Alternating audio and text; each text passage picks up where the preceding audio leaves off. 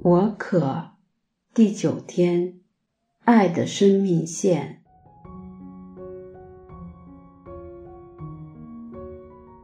在这星期五，让我们再次以祈祷、守斋和拜苦路来纪念及默想耶稣的苦难，也继续邀请大家以朝拜圣体或守圣使的方式与主耶稣相遇。来到必经的第九天，你们心里可能会问：我们之前八天的必经内容，好像未见到与必经主题有太大的关联，而是着重推动爱的工作。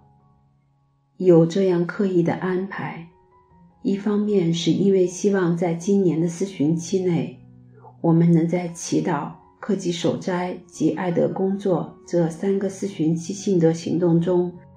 能达至较均衡的成长。另一方面，是因为一般教友对于个人灵修比较重视，但爱德行动却是基督徒一个重要的性德表现，亦是我们成圣旅程不可或缺的重要元素，需要我们不断实践实习，才可有效帮助我们建立正确的个人成圣及团体福传心态。所以，希望在毕竟一开始就为大家扎根，争取时间展开爱的行动，以结出更丰盛的果实。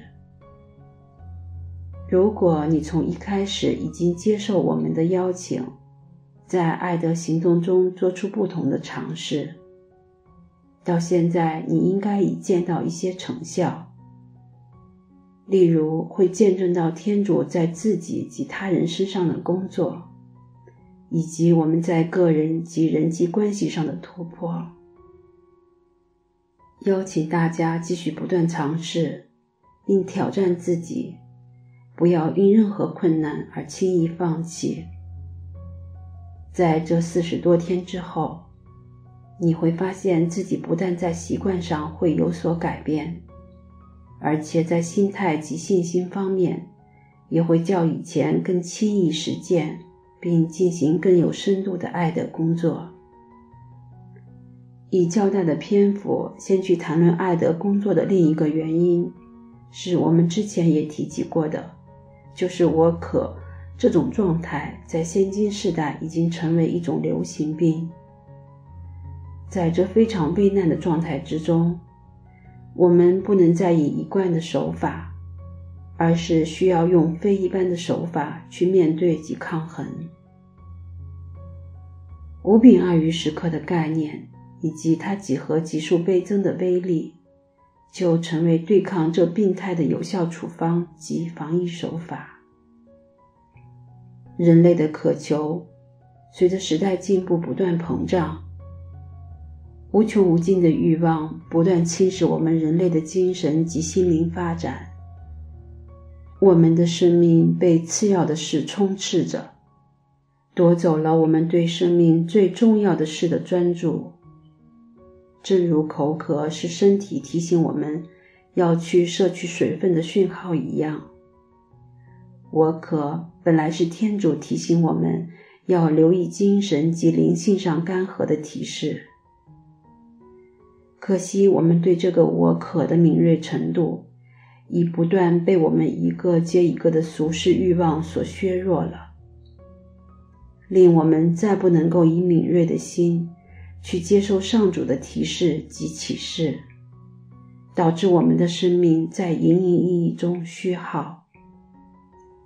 因为我们是天主的肖像，我们最深层、最原始的渴望是从天赋而来的。这个渴望滋润着我们的灵性生命。这个我们生命中最基本的渴望，编写进我们的基因之中，是联系我们与天赋之间的生命线。我们的敌人会设法将这生命线剪断，令我们的生活不再是人的生活，而是像动物般以本能反应的模式生活。掠夺了我们作为天父子女的身份。我们作为天父宝贝的子女，除了绝不可以跌进敌人的陷阱之余，更需要时时保持清醒，并尽最大的努力提醒身边的弟兄姊妹，也不要跌进这陷阱之中。可怜的人类都正活于温水煮青蛙的状态。作为基督徒的我们，需要负起先知的角色，在这个严峻的时期，担起我们应负的责任，不能有负主耶稣所托。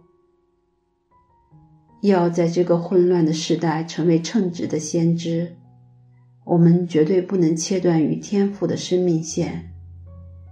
没有扎实的祈祷生活，没有时间与天主做更深层的联系。我们便会渐渐失去敏锐的心，失去聆听的能力。相反，如果我们积极在每一日腾出时间，在圣言中与主交谈，并争取机会在身体中真实的与主耶稣相遇，我们会渐渐更容易的接受天赋的讯息。不要小看这些从天赋而来的讯息。为你及身边的人可带来的影响。天赋的话语足以改变你及其他人生命的轨迹，使你更有信心、更大胆地传扬福音喜讯，亦会为你带来无穷的内心喜乐和平安。所以，再次鼓励大家争取机会，多些参与弥撒，实实在在领受圣体。即找机会在圣体前，即在基督面前与他谈心。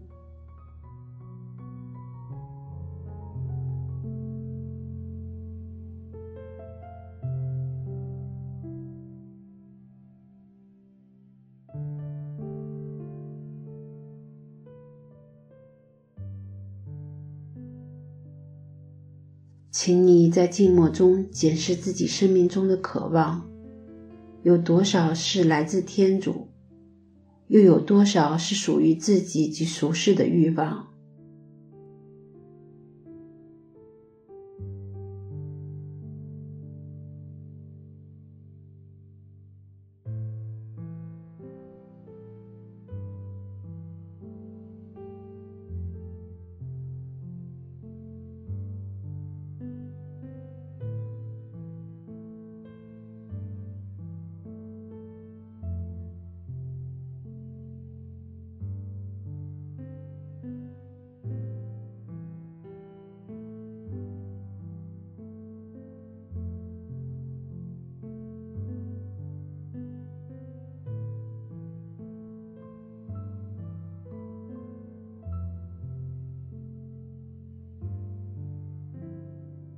请你也检视，联系你与天父之间的生命线及你的祈祷生活，是否也被很多俗世的欲望所削弱，甚至折断？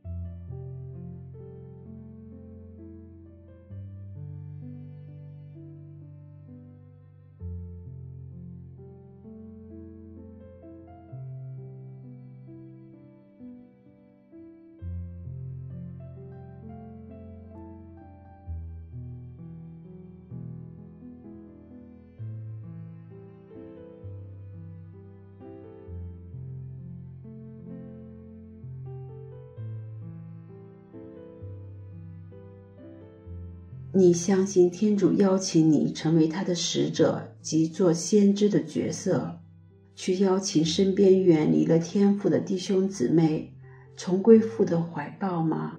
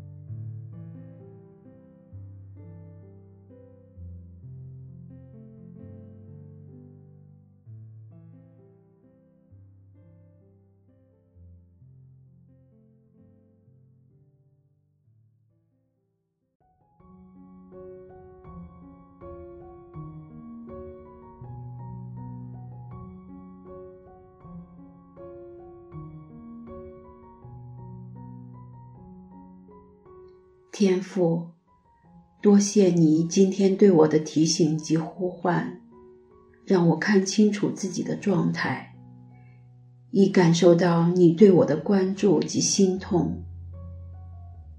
求你让我保持警醒，不要被世俗的欲望捆绑，让我常常与你保持联系，认清楚自己的角色，更让我以你慈悲的目光对待我身边的弟兄姊妹。